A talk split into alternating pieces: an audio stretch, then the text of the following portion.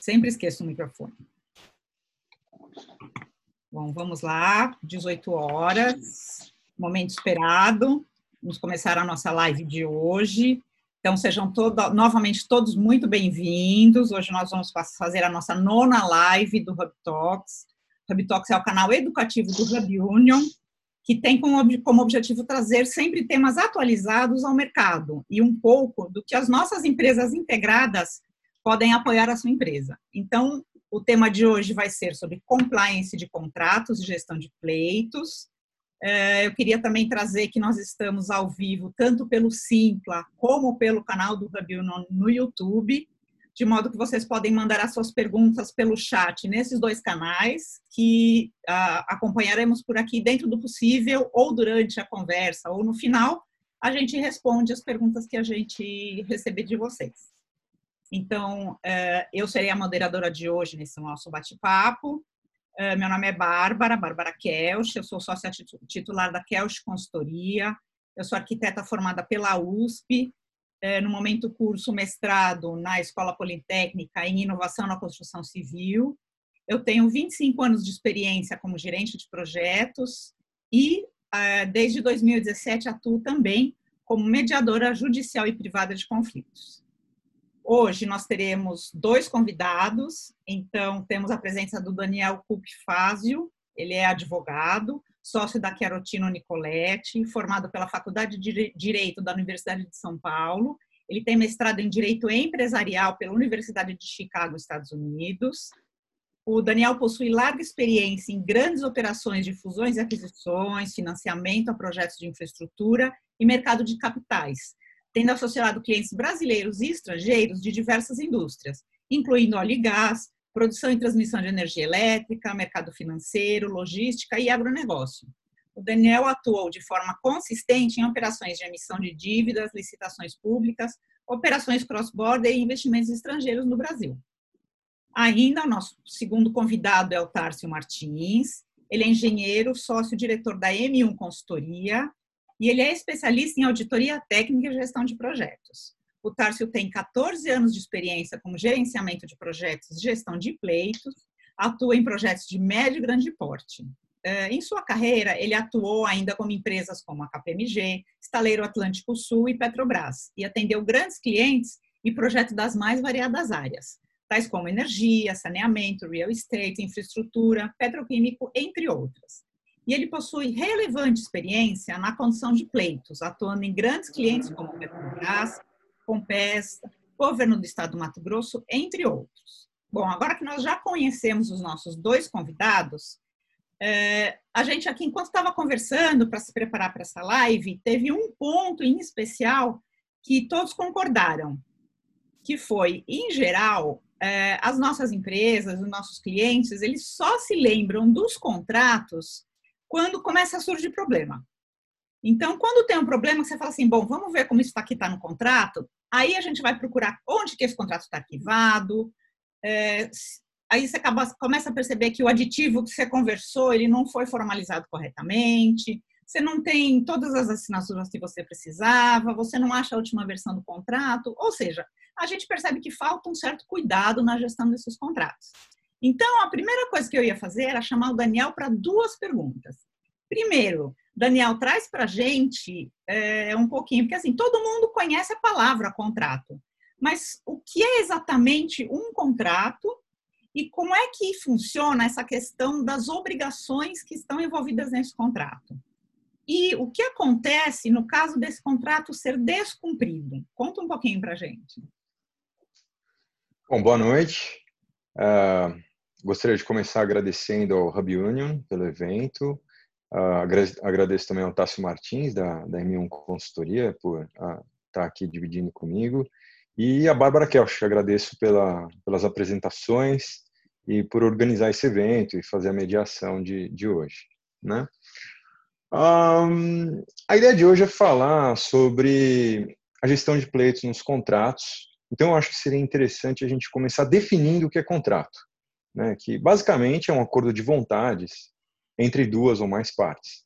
Né? Ele tem que ter, obviamente, um objeto lícito, possível de ser realizado, Em linhas gerais, ele cria direitos e obrigações entre as partes. Ele também pode extinguir, modificar direitos, mas vamos focar nesses conceitos básicos aí. Né? Uh, o que, é importante na, na, gestão dos contratos? Né? A gente tem que lembrar que os contratos foram feitos para serem cumpridos. Né? Tem até um nome para isso, o princípio do, da pacta sunt servanda. Né? Os contratos têm força obrigatória. Né? É, tem até um ditado que o contrato faz lei entre as partes. Né? É, é bom a gente esclarecer também que para o escopo de hoje à noite, a gente vai focar nos contratos civis e empresariais. Né? Por quê? Porque nesses contratos você presume uma relação paritária e simétrica. Seria diferente se fosse um contrato é, trabalhista, uma relação de consumo ou contratos de adesão. Então, é, vamos deixar esse, esse assunto de lado por hora. Né? Para focar, então, aqui no, no que a gente tem para dizer hoje, é, que, que mais a gente tem que lembrar aí do básico? Né? Na hora de celebrar um contrato, as partes elas têm liberdade para estabelecer os parâmetros né, é, de como as cláusulas serão interpretadas, como que vão ser essas obrigações e também os pressupostos de revisão ou resolução do contrato. Né? A alocação de riscos do contrato é muito importante e ela deve ser respeitada. Bom, então, com esses princípios gerais, é, a gente entende que basicamente negociar bem um contrato é o primeiro passo de qualquer relação empresarial. Né? É, a experiência ajuda, uma boa assessoria técnica, financeira, todos esses elementos vão ajudar na formação das obrigações do contrato, né? E, obviamente, nas penalidades, na constituição das garantias, porque em última instância, é isso que vai fazer o contrato funcionar. Né? Quem nunca participou de uma, de uma operação que está cheio de obrigação no contrato, tem um monte de coisa ali para dar conforto para a contraparte, mas quando você vai ver, não tem garantia constituída, a penalidade não está bem definida, o negócio está meio vago, não tem prazo. Né? Tudo isso é, é, é muito importante para que o, o contrato tenha uma vida eficiente e o objetivo dele, o objetivo final dele seja alcançado. Ah, em contratos de empreitada, vamos falar agora contratos de grande porte, né? O, o Build to Suit, que é um contrato conhecido também como BTS, o contrato de EPC, que é muito utilizado é, para obras de infraestrutura. Esses contratos normalmente eles tentam prever exaustivamente todas as possibilidades, tudo que pode acontecer naquele contrato. É, é, o procedimento, como invocar é, caso fortuito ou força maior, é, o que acontece, uh, sei lá, os prazos, o preço, as condições técnicas, tudo isso é previsto com antecedência, porque o objetivo final do contrato é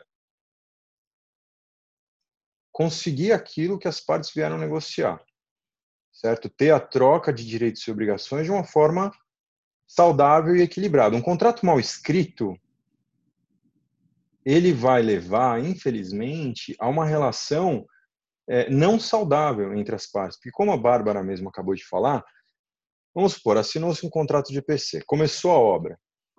Aí tem toda uma série de obrigações, você tem ali a gerenciadora da obra tocando e tal.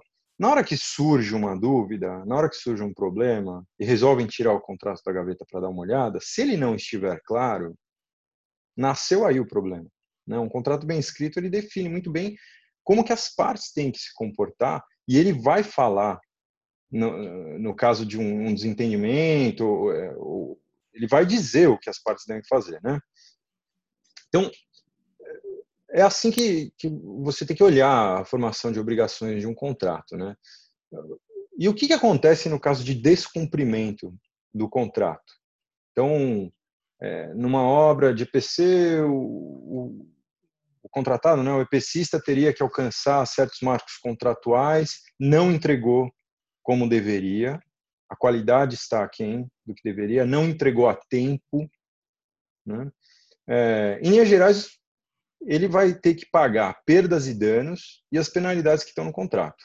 Quanto mais bem estruturado for o contrato, mais claras serão as penalidades. Muitas vezes as perdas e os danos estarão previamente definidos, né? Isso vai facilitar a, a resolução desses pontos específicos. Né? É, é...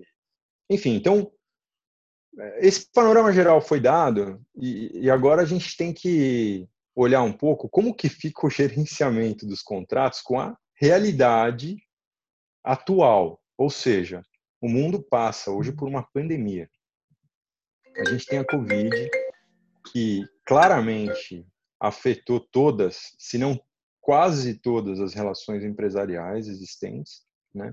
E deu uma, uma bagunçada é, considerável é, em, em, contratos em andamento, em obras que já estavam em execução. É, o BTS, por exemplo, é um contrato em que o próprio valor dos aluguéis é usado como garantia. Né? Então, como que fica essa coisa toda? Né? É, é, tem muita gente falando em, em, em força maior, tem muita gente falando no caso fortuito. Isso está sendo invocado bastante. Por quê? Porque o caso fortuito ele funciona como uma excludente de responsabilidade. Né? Um, alguns contratos vão alocar o caso fortuito e a força maior. O EPC, por ser um contrato super detalhado, normalmente aloca como que vai funcionar na ocorrência de um caso fortuito ou força maior. Né? Mas se não estiver alocado, se o contrato não, não falar sobre isso, o próprio ordenamento jurídico entra para dar essa segurança para as partes é a alocação de como, de como a coisa será resolvida. Né? O artigo 393 do Código Civil, ele diz que o devedor não responde pelos prejuízos que forem resultantes de caso fortuito ou força maior. Né? Obviamente, se ele não tiver expressamente se responsabilizado por isso. Né? O que, que significa, o que, que é o caso fortuito ou a força maior? Né? A lei diz que é um fato necessário cujos efeitos não era possível evitar ou impedir. Basicamente, é, é uma questão inevitável, imprevisível e externa. Né? É, é, a Covid se encaixa perfeitamente nesse cenário. É, ninguém poderia prever esse tipo de situação. Não depende de nenhuma das partes. Então, tem, é, tem muita relação por aí que está agora passando por, por esse tipo de, de, de situação de excludente, excludente de responsabilidade. Uh, o devedor não será responsabilizado por não entregar, e isso está forçando, muitas vezes, as partes a renegociarem essa situação. Por quê? A gente tem que lembrar que as partes celebraram um contrato com o objetivo final de alcançar o que elas queriam. Né? Algumas vezes o contrato vai ser resolvido, é, é, mas não basta também sair alegando o caso fortuito e a força maior. Né? É muito importante que a parte ela consiga provar um nexo de causalidade. Né? A, pessoa que não está conseguindo adimplir com a sua obrigação, ela tem que demonstrar que a pandemia é a causa do descumprimento da sua obrigação. Tem que documentar, tem que ter tudo catalogado direitinho, entendeu? Como a própria Bárbara falou, se tinha um aditamento que tinha que ter sido feito, você tem que ter assinado isso, tem que ter guardado. Você tem que guardar suas atas, você tem que guardar os registros ao longo da vida do contrato, né? E, enfim, para concluir um pouco de como que funciona essa questão do, do descumprimento, a gente tem que lembrar também que a lei ela não está aí para proteger o inadimplente, né? Então, o, o devedor ao alegar o caso fortuito ou força maior, ele tem que estar em situação de bom pagador. Né? O, o, Código Civil ele diz que o devedor, embora ele responde pela impossibilidade da prestação dele, né? E até quando for alegado caso fortuito ou força maior, é, é, ambas as partes elas vão ter uma obrigação ali de mitigar os efeitos desse caso fortuito ou da força maior. Então, falando-se nessa teoria, qual é a prática? Né? Vamos Vamos falar de novo num contrato de empreitada. Poxa, aconteceu o evento da Covid. É, minha força de trabalho certamente não terá a mesma eficiência, é, os galpões vão ter que ser adaptados, porque não pode ter pessoal em espaço confinado. Então, o que, que significa mitigar? Você tem que suspender total ou parcialmente a obra, evitar uma onerosidade excessiva. Né? Por outro lado, é importante que você dê continuidade aos serviços que não estão sendo afetados diretamente pela pandemia, né? fazer o seu possível para evitar um atraso desnecessário no cumprimento do cronograma e sempre registrando, sempre mantendo um registro. E, é, é, esse é o grande ponto hoje em dia, né? É tudo uma questão de prova e registro. Esses pontos são muito importantes no caso de descumprimento do contrato e no caso de você querer alegar a força maior ou o caso fortuito. Perfeito, Daniel. É, agora, Tárcio, a gente sabe que uma vez que o contrato foi assinado, ele não vai seguir assim todo o caminho certinho. Então, é, uma vez que o contrato começa a ser aplicado, ele começa a ser executado, a gente começa a ter solicitações de aditivos, de pleitos. Como é que é a condução disso durante a execução desse contrato? Bom, é, primeiro agradecer pelo convite, né, da, da, da Bárbara, aquele pessoal do Hub Union, a, a, presença também do Daniel, que está me acompanhando hoje aqui nessa live. É, toda a minha experiência é dentro de obra, né, dentro de projetos de construção, como, como engenheiro civil e como é, gestor de contratos. Né? É, então, sempre que existe um motivo, né, uma causa dentro da obra que gere um desequilíbrio entre as partes, seja com um fator imprevisível, é, tal como o Daniel citou, tal como o advento da, da pandemia, ou é, por alguma situa situação executiva que não foi prevista pelas partes, é, esse motivo, né, ele ele gera um desequilíbrio contratual né, e uma necessidade de um reequilíbrio contratual. Então, via de regra, as partes, né, uma das partes, que é normalmente aquela que se sente prejudicada por esse desequilíbrio, ela aciona né, a, a, a, outra parte, seja normalmente a parte contratante, né, a contratada aciona a contratante é, na busca desse reequilíbrio contratual. Então, nesse momento é onde a gente, o primeiro passo é analisar qual é o mérito né, desse, desse é, desequilíbrio.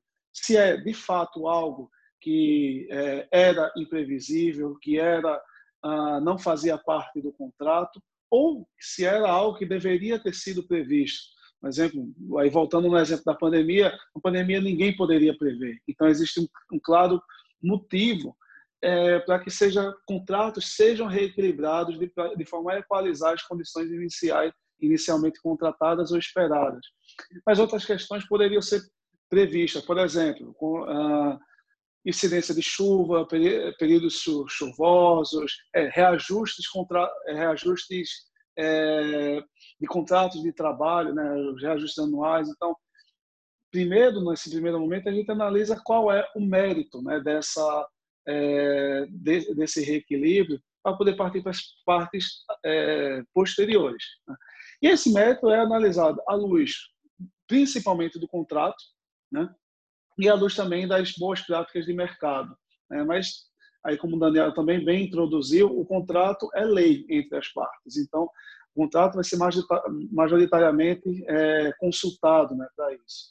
Uma vez estabelecido esse método, a gente vai para a segunda parte, que é, é existe evidências, né? existe prova material, documentação e registro de que aquele é, desequilíbrio realmente aconteceu, ele realmente onerou é, uma das partes, é onde ele também entra no que o Daniel pontuou, na necessidade de existir a documentação prévia, tempestiva, de tudo aquilo que envolve um projeto de, de construção, de montagem, ou seja, a gente está falando é, do contrato, a gente está falando de atas de reuniões, estamos falando da famosa e negligenciada, né, muitas vezes, RDO, né, o relatório diário de obra, aquele que com certeza tem muita gente que já teve essa experiência aí, que é assinado, que é registrado pelo estagiário da obra ali dias antes de chegar o, a auditoria da qualidade, né, em cima lá lá do pessoal de O pessoal só vê o valor depois que sofreu com isso, né?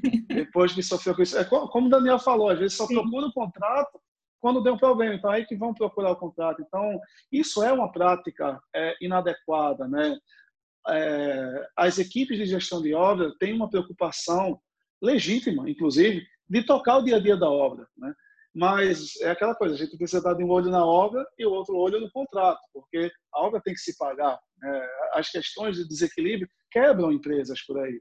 Então, não adianta muita coisa a gente executar bem um projeto e depois ter um, um desequilíbrio econômico-financeiro dentro da sua empresa. Então, é, é, fundamental que todas as pessoas envolvidas, as pessoas da, da liderança e média liderança dentro de uma obra, eu estou falando do, do engenheiro de campo, estou falando dos técnicos é, é, de campo, eles têm que ter um conhecimento muito bom do contrato para identificar qualquer variação, qualquer alteração de escopo, né, para que a partir daí possa ser, primeiramente, é, identificado né, alterações de alterações de escopo, desequilíbrios contratuais, que sejam todos os fatos que acontecem dentro da obra relevante sejam devidamente registrados através de atas de reunião, através de é, relatório diário de obra, porque aí na, na fase seguinte, é, depois que identificar esse mérito, né, de uh, da validade de existir o mérito da, da, do reequilíbrio econômico-financeiro, a gente vai estar na segunda fase, que é provar, né, evidenciar que ele existe, e entra na terceira fase, que é mensurar, calcular, que é ver quanto vale isso, que aí é onde a gente entra na fase de cálculo e discussão aí de metodologia de cálculo e tudo mais. Mas o fundamental é como o Daniel falou, a gente precisa ter esses registros. Se não tiver, é, vai ser aquela velha história que eu acho que muita gente que está tá nos assistindo já passou por isso, que é todo mundo sabe que o, desequilíbrio aconteceu, mas não tem um registro disso. Então, o contratante não consegue provar, o, o, aliás, o contratado não consegue provar, o contratante não consegue reconhecer, porque ele sabe que aconteceu, mas não tem nenhuma evidência disso. E ainda mais hoje, é, com, depois de toda a revolução que foi causada por é, Operação Lava Jato, toda essa preocupação com compliance, ninguém vai assinar um aditivo né, contratual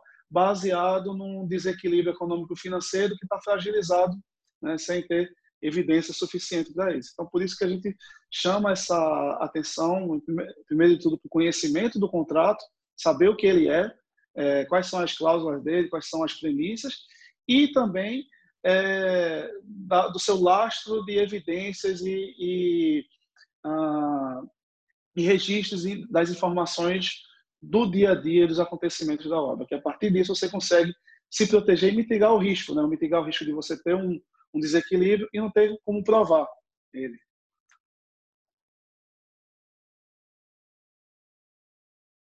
Bárbara? Bárbara? Sempre esqueço de ativar o microfone. Bom, obrigada, Tarso. Ao vivo é assim mesmo. É, eu sempre esqueço, não adianta. É, bom, a gente sabe que a gente está no momento, o Daniel até já trouxe um pouco disso, passando por um momento que, único em que ninguém imaginava, eu não acredito que tenha um contrato que tenha contemplado a questão da, da pandemia, do Covid. Então, eh, o Daniel contou um pouco para a gente como a gente monta o contrato, como a gente se organiza, mas você podia trazer para a gente, Daniel, com um contrato que já está em andamento, como é que fica a relação das partes por conta dessa calamidade do Covid que ninguém esperava e agora a gente tem que tratar isso? Bom, passado o primeiro ponto aí que era mais, ah, poxa, vamos falar da estruturação do contrato, né? Agora a gente tem que ver a realidade mesmo, né? Contrato de EPC. Quando o EPCista vai lá e assina, ele é contratado para fazer uma obra. Ele tem todo aquele ordenamento de, de cláusulas e regras, mas em suma, ele tem incentivos também para o EPCista, né? É, se ele terminar antes, ele vai ganhar um bônus de antecipação, não é mesmo? Se ele entregar uma usina eólica que tem uma eficiência é, é, igual ou superior àquela que estava no, no edital, ele vai ganhar um bônus também. Né? É, é, então, todos esses mecanismos contratuais, eles são criados sempre para alcançar aquele objetivo final, né, que é do interesse de ambas as partes, do contratado oferir lucro e do contratante ter a obra feita. Bom, tudo bem. Aí aparece a pandemia, a obra não vai acabar no prazo, provavelmente as coisas vão sair mais caras do que imaginado, né? E, e, e aí se fala no, no, pleito do reequilíbrio econômico e financeiro dos contratos, né, que o, o Tárcio mencionou, e que está obviamente sendo discutido agora em praticamente todos os contratos de empreitada. Né? Vamos lá, qual é a motivação disso? Como é que funciona o raciocínio? Basicamente, o contrato ele foi celebrado em outra realidade.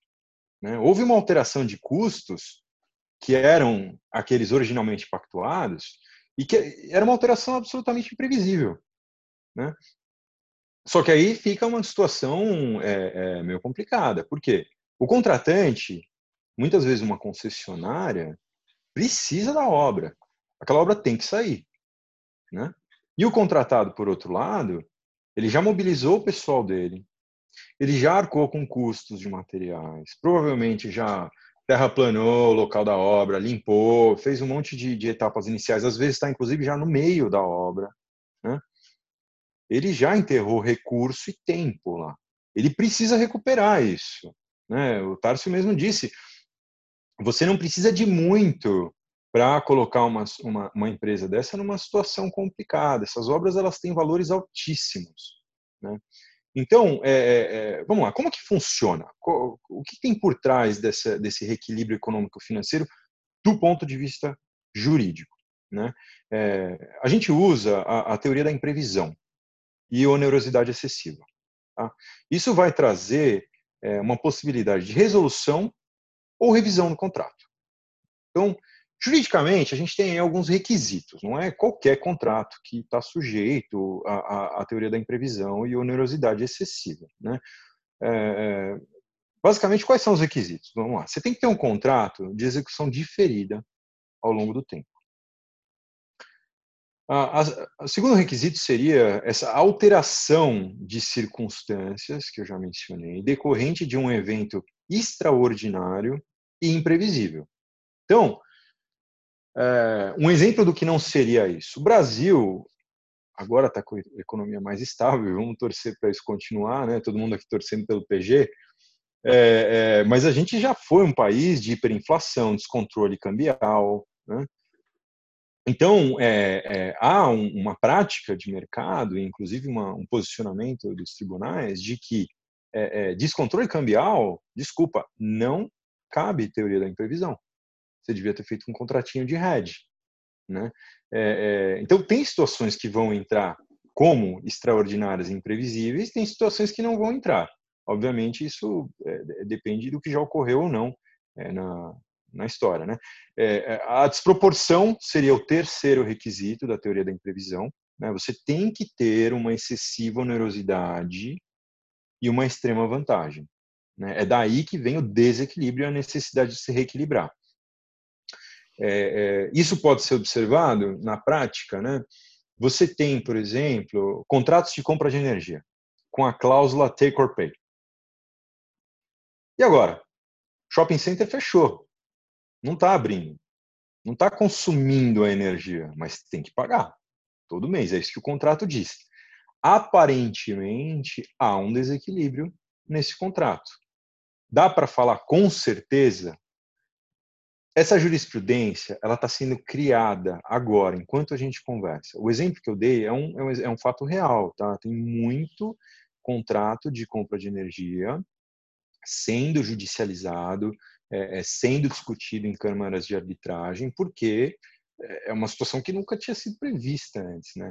E o, o último requisito, né, o quarto requisito da teoria da imprevisão, é naturalmente o nexo de causalidade. Né, você tem que provar que esses fatos imprevisíveis eles geraram é, a onerosidade excessiva, enfim, ou a extrema vantagem. Tudo isso está regulado no Código Civil do, do artigo 478 ao 480, né? É, e está sendo tá sendo agora é, muito discutido. Como eu tinha mencionado, né? Os contratos de BTS estão tendo alterações enormes de cronograma. É, e muitas vezes as paralisações estão ocorrendo é, é por, por é, regulações em âmbito municipal, estadual, entendeu? teve que ser paralisado, né? Quer dizer, os entes da administração pública, com o objetivo de conter e controlar essa crise né, é, sanitária, essa crise de saúde pela qual a gente está passando, acabaram tomando medidas.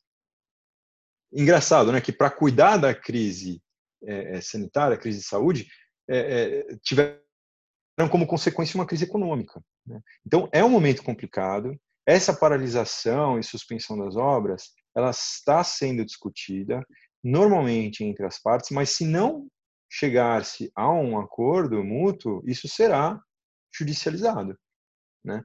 Mesma coisa nos contratos de EPC, né? quer dizer, por mais que os prazos, o preço, as condições técnicas estejam todos ali previstos, é, é, é, essa necessidade de renegociar apareceu. O mercado como um todo está é, se comportando, sim, de forma colaborativa. Né? É, as renegociações estão acontecendo, uh, a excludente responsabilidade, no caso fortuito ou força maior, ela é evidente em muitos casos. Né? E é o interesse das partes alcançar o objetivo comum no contrato. É sempre, é sempre bom lembrar disso e, e trazer isso à mesa na hora de renegociar, para que também não fique parecendo que uma das partes está querendo levar vantagem em cima da outra, maximizar lucro, né? é, essas coisas. O, uma notícia boa para o mercado de infraestrutura é que a AGU confirmou que os efeitos da pandemia dão direito ao reequilíbrio de concessões. Né? Isso foi é, um pronunciamento excelente. Tá? Essa crise ela vai dar direito às concessionárias de rodovias e aeroportos ao reequilíbrio dos seus contratos firmados com o governo federal. Obviamente, caso tenham sido afetados pelos impactos da pandemia. Né? É, o Tárcio, na assessoria dele, com os clientes dele, certamente é, é, tem aí agora um ativo muito valioso na mão dele, que se resume em todos esses registros né, de, de atrasos e sobrecustos, porque isso vai ser muito importante. Né? Essa decisão, aliás, perdão? O, o grande lance, né, é, Daniel, que quando se fala de gestão de, de pleitos, né, a gestão de pleitos ela começa desde a, antes do contrato ser assinado, né? Então, Sim. uma coisa que eu venho percebendo muito agora é que, que como não é uma prática, né, fazer essa gestão de a, o problema na verdade é resolvido à medida que vai acontecendo, né? É, boa parte dos contratos não estavam tão preparados assim para um momento como esse, né? para um momento de passar por um grande impacto de um reequilíbrio.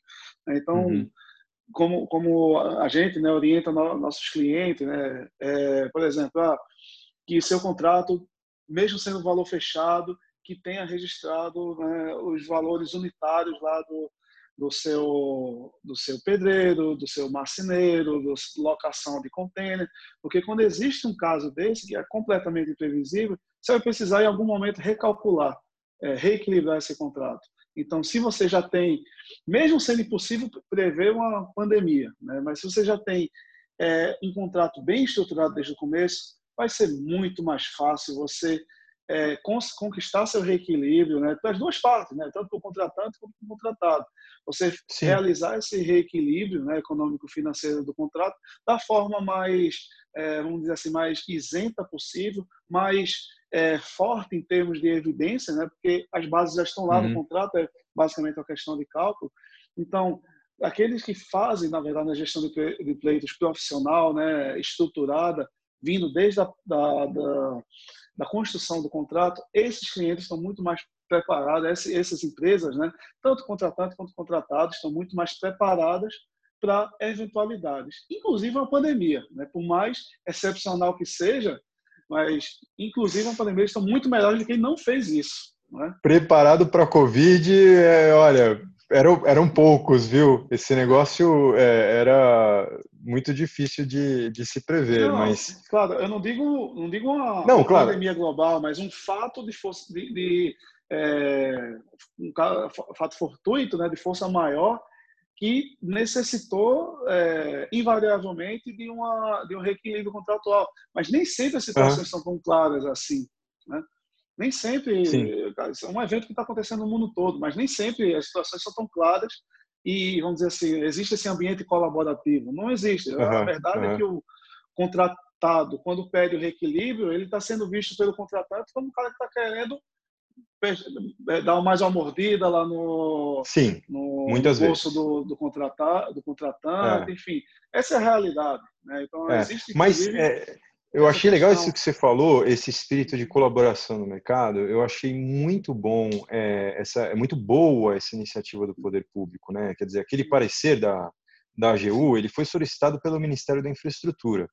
Né? Ele vai, inclusive, ser aplicável aos arrendatários de instalações portuárias. Né? O, uhum. o, Felipe Nogueira Fernandes, que é o consultor jurídico ali da AGU, ele deixou claro, ele falou, cara, tá fora de dúvida que a pandemia pode uhum. ser classificada como força maior o caso fortuito. Isso trouxe tranquilidade para os players Sim. do mercado. Isso certamente economizou alguns anos de judicialização para ver se puxa, puxa, quem está certo, quem está errado. E mais do que isso, no final do dia, isso vai garantir que as obras saiam, que as concessionárias sejam operacionais, a infraestrutura do país consiga evoluir e que as contratadas não quebrem, né? Porque afinal uhum. ninguém tinha isso isso como planejado. E, e, vamos lembrar também o seguinte: muitas obras não pararam, tá? As que pararam foi por conta de decretos. É, é, e aí tem essa questão de, de, de documentar para comprovar que você incorreu em custos extraordinários. Perfeito. Exatamente. E, e, quando, quando a gente fala de, de, de próprios custos, custos extraordinários, né, a, o, grande, o grande lance, a grande vantagem de você ter um contrato muito bem formado, robusto e ter essas evidências realizadas ao longo do tempo, que você torna um processo muito mais fácil e simples. Né? Ah, eu quero saber quantas pessoas eu tinha na obra que ficaram paradas do período A até o período B, seja por uma pandemia, seja por é, em ambientes que eu tenho várias empresas trabalhando ao lado do uma, no, mesmo local, né, com interferências entre empresas, basta ir lá no, no RDO, contar quais são os dias, volto no contrato, vejo qual é o valor, atualização financeira, se for o caso, uma continha simples de Excel, você chegou no valor. Então, é muito melhor do que você ter que formar uma composição de preço para descobrir qual é o valor da sua hora homem, para o seu contratante validar aquilo, enfim. É um caminho muito mais longo. Deixa muito melhor você ter isso dentro do contrato. Deixa eu aproveitar esse seu gancho, Tárcio. É, traz para a gente um pouco, então, no caso de que surja essa, essa necessidade de analisar um pleito, de analisar um aditivo, é, como é que você, em geral, conduz a análise dessa solicitação para ver realmente qual é o ciclo de vida de um, de um pleito quando você faz essa análise? É, basicamente, o pleito ele surge, né, como a gente comentou, do, de algum fator motivador de desequilíbrio entre as partes. Uhum. Esse fator motivador pode ser a pandemia, por exemplo, né, é um fator que desequilibrou contratos, é, mas pode não ser tão claro assim. Pode ser simplesmente ah, por exemplo, um, um movimento grevista, né? uma, uma estrada de acesso à sua obra que caiu é, e você ficou alguns dias sem acesso à sua obra, ou é, é, chuvas que não eram previstas dentro do, do normal, né? enfim. Ah, então, tem, tem uma variedade de casos que podem acontecer, né? até interno da obra. Ah, se ah, determinada interferência deveria ter sido ou não pelo, pela, pela empresa executora. Se não foi um problema, se o projeto que veio da empresa que, que desenhou o projeto continha um erro e esse erro levou para a execução. Então, primeiro de tudo, a gente vai analisar qual é o, se o mérito é factível ou é não factível. Né? Ou seja, se a empresa que, que teve um desequilíbrio, se faz sentido aquilo que ela está tá pedindo ou não. Tendo sinal positivo, parte para a segunda fase, que a gente vai olhar as evidências. Se ele tem é, lastro contratual, se isso está previsto no contrato de alguma maneira, se ele evidenciou, seja na RDO, seja em é, RDO, que é o diário de obra, né, seja em atas de reunião, seja em comunicações tempestivas, cartas, né, e-mails, tudo isso pode ser utilizado, tudo isso é documento para se é, é, contar uma história do passado, né? Porque o que, é que a gente faz no, no pleito? A gente está nesse momento, né, no, no T0, olhando para trás e tentando transformar aquela história que aconteceu em algo palpável, factível e claro para outras pessoas olharem. Não adianta quem está no ambiente da obra saber o que foi que aconteceu, mas aquilo não poder ser enxergado por, por outras pessoas para materializar aquilo que aconteceu, né, que gerou desequilíbrio. Então, esse é o segundo ponto da, da do lastro é, documental, né, que aí é onde a gente tem um trabalho muito grande junto com, com advogados, é, a parte jurídica muito forte, é, nessa assessoria dessa administração contratual para que sejam gerados esses registros, inclusive sem nem você saber se vai gerar um desequilíbrio de fato. Você meio que tem que prever né, que possa acontecer. Então, você vai registrar tudo que vai acontecendo lá na, na, na execução contratual. E aí a gente passa para um terceiro momento, depois que eu tenho um mérito de causa é, reconhecido, depois que eu tenho evidências, um suporte documental suficiente, passo para a terceira fase, que é, é o cálculo. Né? É pegar todos os números, seja do contrato, seja da composição que foi feita para esse pleito, é, em cima do mérito, em cima das evidências, e eu faço um cálculo que eu valorizo quanto foi gerado desequilíbrio para as partes. Né? Então, basicamente, são essas três fases. Primeiro, uma, uma verificação de méritos, faz sentido ou não o que está sendo pedido.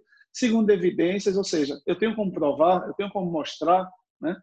E uma fase final é a fase de cálculo, que aí a gente basicamente vai é, entrar na planilha, na planilha Excel e sair com um valor do outro lado. Né?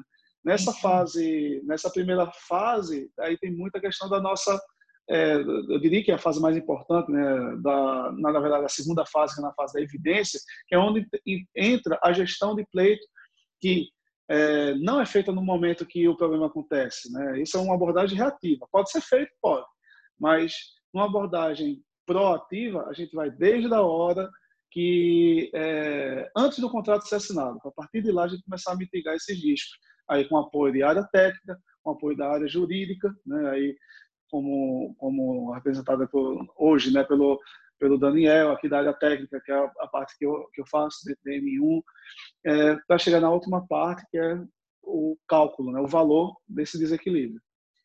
Perfeito. Então, já que você tocou no tema da importância do advogado nesse momento de, de análise do pleito, Daniel, é, traz um pouquinho qual é a sua posição, como é que você enxerga que um profissional de direito pode, pode apoiar a execução do contrato como um todo, e não somente no momento de pleito? Uh, esse é um, é um ponto legal de discutir, é, Bárbara, e, não, e falo não só em benefício da minha classe, tá? É, mas é para analisar mesmo até um, uma evolução do comportamento de mercado.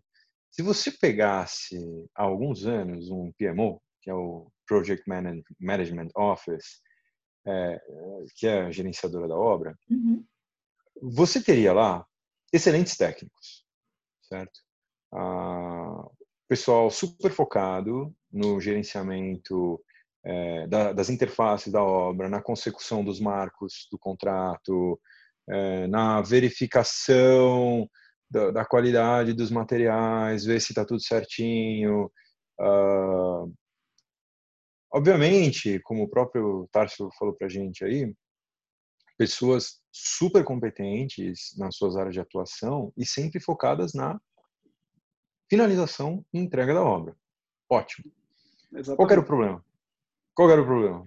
Quando não tinha um advogado, e de fato não, não era normal, tá? não era é, uma cultura de mercado, é, é, a gestão dessas atividades ela acabava focando muito no lado técnico, muito no, é, é no cumprimento ali dos marcos contratuais, é, mas as pessoas esqueciam o contrato na gaveta pessoas literalmente não prestavam atenção às obrigações acessórias do contrato, que naquele dado momento podem não ser importantes, mas elas vão ser essenciais num momento de rediscussão, de reequilíbrio do contrato, não é mesmo?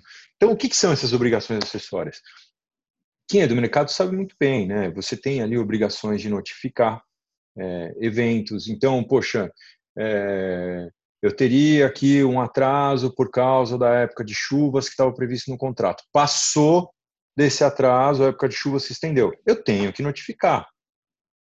Entendeu? Eu tive uma ata de reunião que houve um desvio do caminho crítico da obra e por conta disso a perfuração vai ter ali um custo adicional. Você tem que ter essa ata bem documentada, bem elaborada, assinada por todo mundo e bem arquivada, né? E isso, enfim, se desdobra em, vários outros aspectos. Existem, é mesmo, existem, existem, muitas situações né, de, de obra né, que o engenheiro da obra está preocupado em tocar a obra. Né? Se ele tiver uma escavadeira de 20 toneladas, ele vai colocar uma escavadeira de 20 toneladas na obra. Né? Com contrato, sem contrato, se deixar ele sozinho, ele vai colocar. Ele vai trazer a escavadeira lá para a obra dele. Aí o que é que acontece na, na, na realidade? Tem contrato? Provavelmente não. Né? A não ser que alguém pensou em um contrato guarda-chuva antes. É, então, isso a, a, gestão contratual, né, a administração contratual acaba indo, se não bem gerenciada, acaba indo depois da execução. E o que é que gera? Riscos, né? Porque o cara trouxe a escavadeira do toneladas resolveu o problema da obra daquele dia. Deve perguntar, Sim. na hora que foi cobrar, né? O cara vem, quem, quem locou né, a escavadeira? Ah, eu tenho aqui mais R$ 1.500 da mobilização, tenho mais R$ 1.500 da desmobilização. Essa escavadeira que você me, me contratou, o operador é por fora, então tem mais tanto. Então, todas as questões que eram para ter sido discutidas antes não foram discutidas. Resolveu-se o problema da obra, beleza, mas gerou um passivo né, que vai ter que ser reequilibrado de algum jeito. De alguma maneira, ele vai ter que ser reequilibrado entre as partes, ou senão a gente vai ter mais um problema para dentro da obra. E só aí passivo que esse Daniel. Pro... Não, esse passivo provavelmente será mais caro do que o investimento inicial de você ter um jurídico acompanhando. Né? Uhum. Essa tendência de ter o jurídico acompanhando, a Bárbara, inclusive, deve conhecer muito bem, ela acompanha também um novo mecanismo que surgiu nos contratos, que são os dispute boards. Né?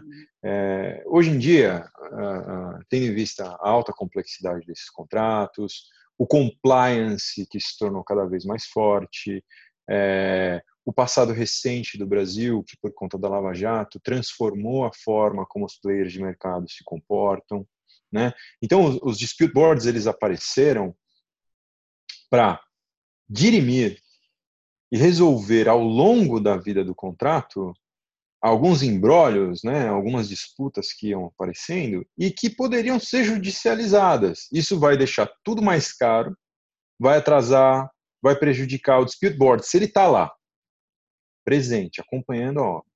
Se os dois lados, ou três, ou cinco, às vezes são vários players envolvidos no mesmo projeto, tem ali um bom advogado ao lado de um bom técnico engenheiro e todos esses registros estão sendo feitos de forma eficiente, certamente o dispute board será alimentado dos documentos necessários para dirimir ali uma questão com as outras partes do contrato e seguir com uma relação saudável, né? Conseguir que aquela obra saia em bom tempo, em boa qualidade, às vezes até é, antecipada, né? Com bônus de antecipação, todo mundo sai feliz é, é, é, que é um cenário que pode voltar a acontecer, né? Quando passar agora esse, esse o, essa pandemia que infelizmente a gente está vivendo. E o bacana é que isso gera conforto das duas partes, né? Tanto do contratante Sim. quanto do contratado. Ganha essa a, a querida e almejada segurança jurídica, né? A gente precisa é, ter para poder caminhar com tranquilidade ou com, com, um pouco mais de conforto dentro de um, de um projeto de engenharia ou de qualquer outra coisa. Né? Eu tenho um caso de um cliente né, que, que a gente fez o, pleito né, de reequilíbrio contratual ah, lá na uns 70% de avanço da obra, mais ou menos. É, e você tem ideia, o, pleito todo, todo, desde a hora que a gente mandou a, a solicitação do pleito, que a gente conversou a primeira vez sobre, sobre isso, até ter o retorno positivo, foi em torno de um mês e meio, que é um prazo assim muito curto, então não teve nenhum impacto na obra. É, inclusive o cliente, o contratante, me ligou para agradecer, que está bem é, formulado, aqui está muito claro o que aconteceu, que vocês realmente foram prejudicados por isso é, nessa quantidade durante esse tempo. Então isso facilitou muito a, a, a gestão. É, então, com certeza, uma gestão contratual, né, multidisciplinar, aí eu falo da, do lado técnico, do lado jurídico e Alô? Bom, acho que o Tárcio Congelou, coitado. É. Daqui a pouco ele volta. que impactou outra coisa. Hã? Tárcio, dá um, a gente, um pouquinho, é. porque ficou congelado ah, tá. um instantinho. Retoma um pouquinho que você estava ah, tudo falando, bem. Uma, uma, variação na, na, na, rede aqui, imagina. Sim. Enfim, além da parte, eh, a gente necessita olhar um contrato de, um, de, uma, de uma, uma, visão né, multidisciplinar. Né? A gente tem a parte técnica, super importante, é o core business lá da empresa de engenharia. A gente tem a parte jurídica, extremamente importante, para fazer isso aqui ser sustentável, também do ponto de vista financeiro. A gente tem, inclusive, também uma parte muito importante que a gente tem que lembrar, que é a parte de gestão de pessoas. Né? É, toda vez que ocorre um desequilíbrio econômico-financeiro na obra, é porque uma parte deixou de cumprir alguma obrigação que impactou na outra parte. Então, a gente precisa ter um gerenciamento dessas pessoas, porque quanto mais bem gerenciada, quanto menor o nível de conflito e até de estresse, você Isso. consegue muito, com muito mais fluidez é, uma aprovação de um, de um aditivo, é. de um pleito, de um reequilíbrio de uma forma é, isenta, honesta, tempestiva e que fica Sim. no ganha-ganha para todas as partes, porque o, o empreiteiro ele quer construir e ter o lucro dele. O proprietário do projeto quer é, é, pagar o que é justo né, para aquela, aquela obra para ter o uso do ativo que ele construiu, que ele contratou para ser construído.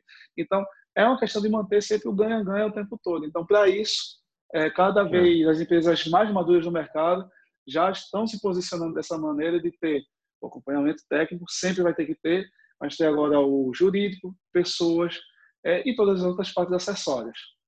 É, o, até assim, extrapolando um pouco vai, o cenário atual da, da Covid, que acaba gerando consequências óbvias. Ontem mesmo estava conversando com um colega e o que, o que acontece muito nesses contratos de construção, né? O, o EPCista entra, é, ele começa a receber as primeiras parcelas, ele faz tudo aquilo que para ele é mais fácil. Né? Ele vai deixando para o final aquilo que era mais difícil de executar na obra. Quando chega nessa hora, ele fala: Olha, eu preciso de um reequilíbrio econômico-financeiro aqui, a gente vai ter que renegociar, porque o que eu tenho para receber não dá para executar o que sobrou. O que acontece se o negócio ficou mal registrado? Não é mesmo, Tati? Aí o contratante está numa saia justa. É ou não é? Com certeza. A gente teve alguns dias a reunião com um cliente que ele comentou, dois clientes, na verdade, comentaram a mesma coisa, né? Que é, uhum. é chegando no final da obra, lá com 80% de avanço, 90% de avanço, o cara chegar, ó, eu tenho esse pleito aqui. Ou você me paga ou para a obra. Né? Então. E você é, acaba, é, o contratante acaba ficando refém do contratado, é uma situação bem complicada se você não está com tudo registrado e documentado. Exatamente. E, e, é. e, aquela questão também, né? Quanto mais claro para todas as partes, se não der certo a, a, a é, o gerenciamento da, da disputa do, durante a obra, se nada disso der, der, der, certo, ou seja, se você for realmente judicializar ou com arbitragem, quem fez o acompanhamento do, da gestão de, de pleitos, né? É, conforme as melhores práticas, com certeza vai estar muito mais é, forte, né? Para se defender num, num, numa disputa judicial ou numa arbitragem.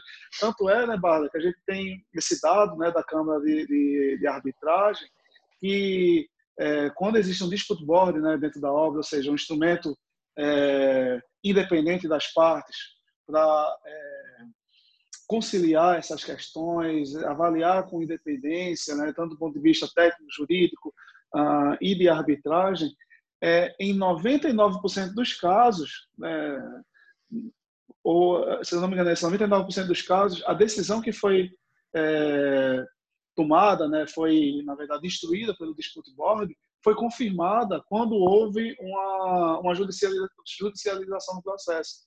Então não faz o menor sentido você não ter, né? Em grandes projetos você não tem um dispute board, Sim. porque você está salvando grana do seu projeto. Eu tenho um caso de cliente que tinha uma um, uma questão né, de um dos seus contratados, que era equivalente a mais ou menos um milhão de, de reais, é, e eles acabaram indo para a Câmara de Arbitragem por conta disso e gastaram mais do que a, a, a causa valia. Né? Então, imagina, Como não faz sentido né, isso. É, eu confirmo mesmo esse número, Tarso. A gente tem 99% dos casos onde, eventualmente, uma das partes sentiu que a decisão do dispute board talvez não fosse a mais correta e foi ao judiciário levando essa questão, em 99% dos casos, realmente o judiciário acatou a decisão do dispute body, mesmo porque ele é composto por um, um advogado e dois especialistas, então não há porquê o juiz não acatar a posição desse especialista. Eu diria que esse 1% que é. talvez não tenha sido aprovado é, é mais um problema de procedimento do que da questão realmente que estava envolvida no dispute body. Né? Essa é a posição que a gente tem hoje. E aí eu queria aproveitar um pouquinho, Tarso, já que você falou de melhores práticas né, para acompanhamento de obra, é, quais seriam essas melhores práticas como ações preventivas para que a gente não tivesse tantos problemas na obra? É, a gente tem, como eu disse, né, o gerenciamento vai desde antes da assinatura do contrato. Né? Então, o primeiro ponto é uma avaliação do contrato também multidisciplinar. Aí eu estou falando da avaliação jurídica, uma avaliação técnica, para ver se as cláusulas daquele contrato são viáveis. Pode ter uma cláusula lá no meio que pode viabilizar a tua. É uma análise de risco do teu contrato. Né? Esse é o primeiro ponto.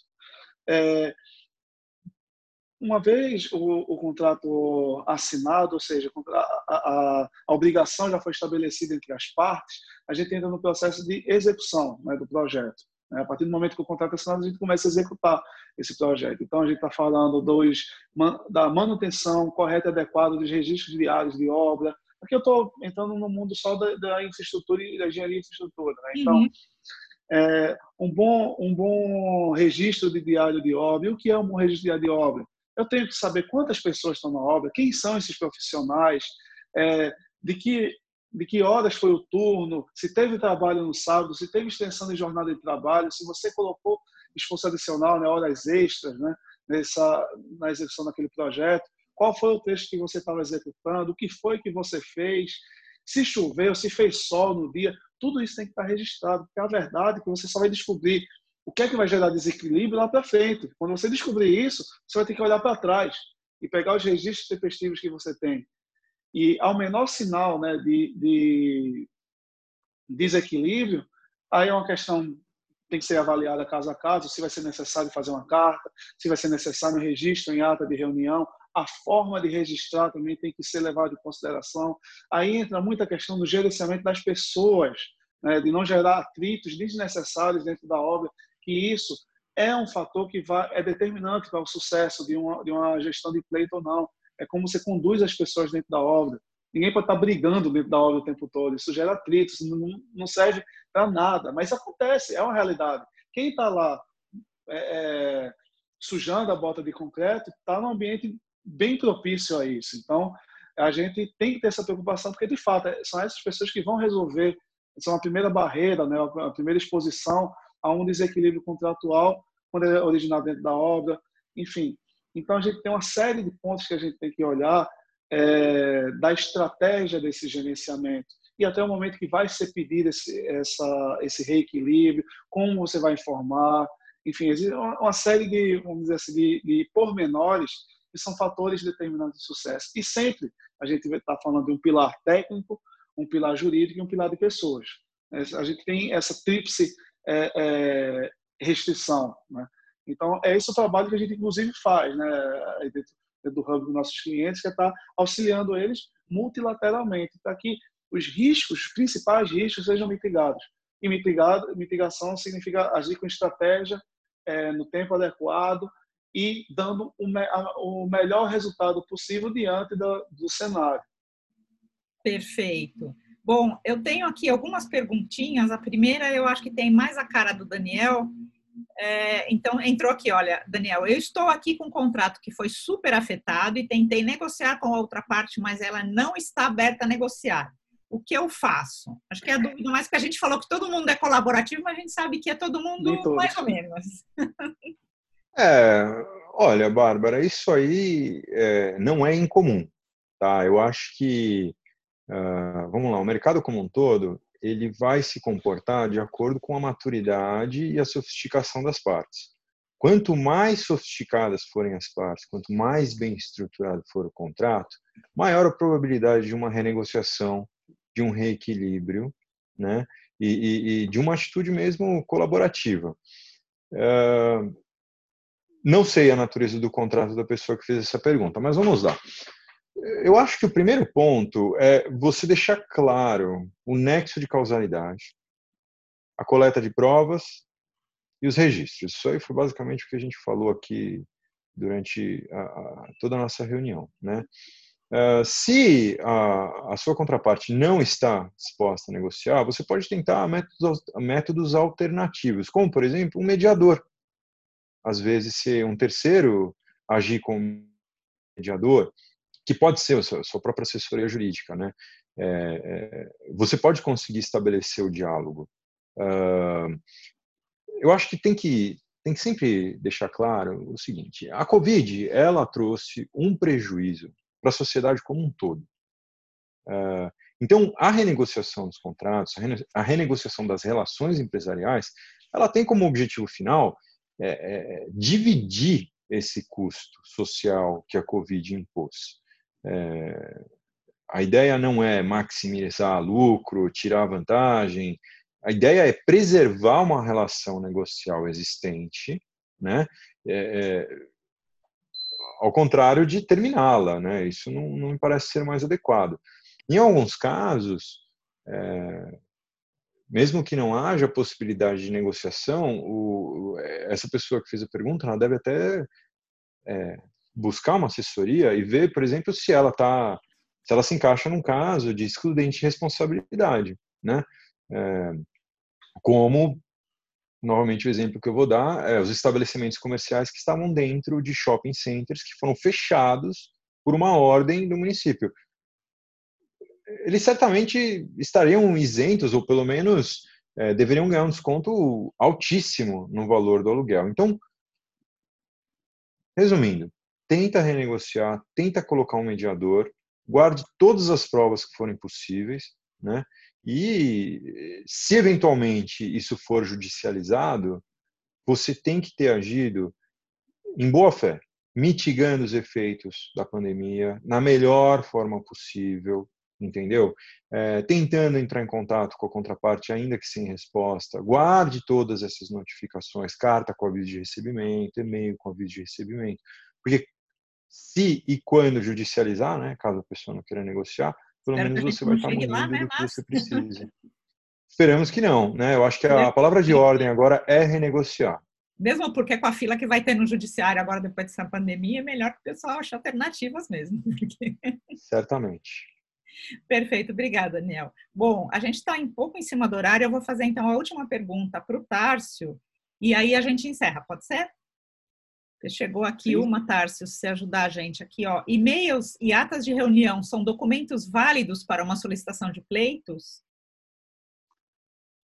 É, eu acho que, que essa pergunta também é, vem para mim, mas também cabe aí a, a opinião do, do Daniel. Uhum. Mas sim, é, a gente usa tanto o e-mail quanto ata de reunião, tudo aquilo que for relevante, que realmente causou uma, um entendimento é, que impactou a obra de alguma maneira ou serve como registro Sim. de algo que aconteceu ou deixou de acontecer. Então, é, se está escrito, é, é, válido, é válido e pode ser usado. Eu acho que as atas de reunião, certamente. Agora, o e-mail, você tem que, inclusive, avaliar quem que é o... quem que enviou esse e-mail. Né? Sim. Se for uma pessoa com cargo de gerência, um diretor, uma pessoa que tem poder de decisão na empresa. Certamente poderá ser usado como prova. Tá. Né? Ou até uma pessoa que, que, embora não seja, vai ter o cargo lá de gerência, mas se mostra também através de outros e-mails que tinha uma função, é, é, vamos dizer assim, a, né? similar. É o decision maker, é a pessoa que toma essa decisão. Exatamente, Sim, certamente. Perfeito. Bom, é, a gente vai ter que encerrar aqui, infelizmente, pelo avançado da hora. Eu gostaria muito de agradecer a presença do Daniel, do Tárcio, de todos os que assistiram a gente, tanto no YouTube quanto no Simpla. Lembrar a todos que toda quarta-feira a gente tem uma live com um assunto diferente e relevante. Estão desde já todos convidados. Vocês podem assistir ela tanto pelo nosso canal do YouTube quanto se inscrever pelo Simpla. É, a semana que vem que vai ser excepcionalmente às 18h30. A gente vai tratar um pouco de mercado livre de energia. Então, inscrevam-se, é mais um tema relevante. E eu despeço-me, vou abrir então agora a palavra para o Daniel e para o Tarso se despedirem, mas eu agradeço desde já. Foi fantástica a nossa live de hoje mais uma vez. Agradeço imensamente. Bom, eu, eu que agradeço. É, eu que agradeço, Bárbara. Na verdade, a oportunidade aqui foi, foi super legal. Eu acho que esses temas são atuais. É, a jurisprudência está se formando, a gente só vai saber como que esse negócio vai se acomodar é, com o passar do tempo, mas, volto a dizer, a palavra de ordem é renegociar, gente. Aproveitem a oportunidade. E muito obrigado, mais uma vez. Agradeço também, agradeço a Bárbara pelo, pelo convite, agradeço ao Daniel aí pela, pela parceria aí na, na live. É, fico contente com essa com essa aumento de maturidade do mercado, né, que agora está enxergando esses problemas. É, o Daniel deixou a palavra de ordem que é renegociar, vou deixar a minha palavra de ordem que é registrar. Registra tudo que acontecer dentro da obra, porque pode ser que você não precise, mas se você precisar, você não vai se arrepender de ter registrado. Perfeito. Então, agradeço a todos mais uma vez. Boa noite e aguardamos vocês na próxima quarta-feira. Um abraço. Um abraço.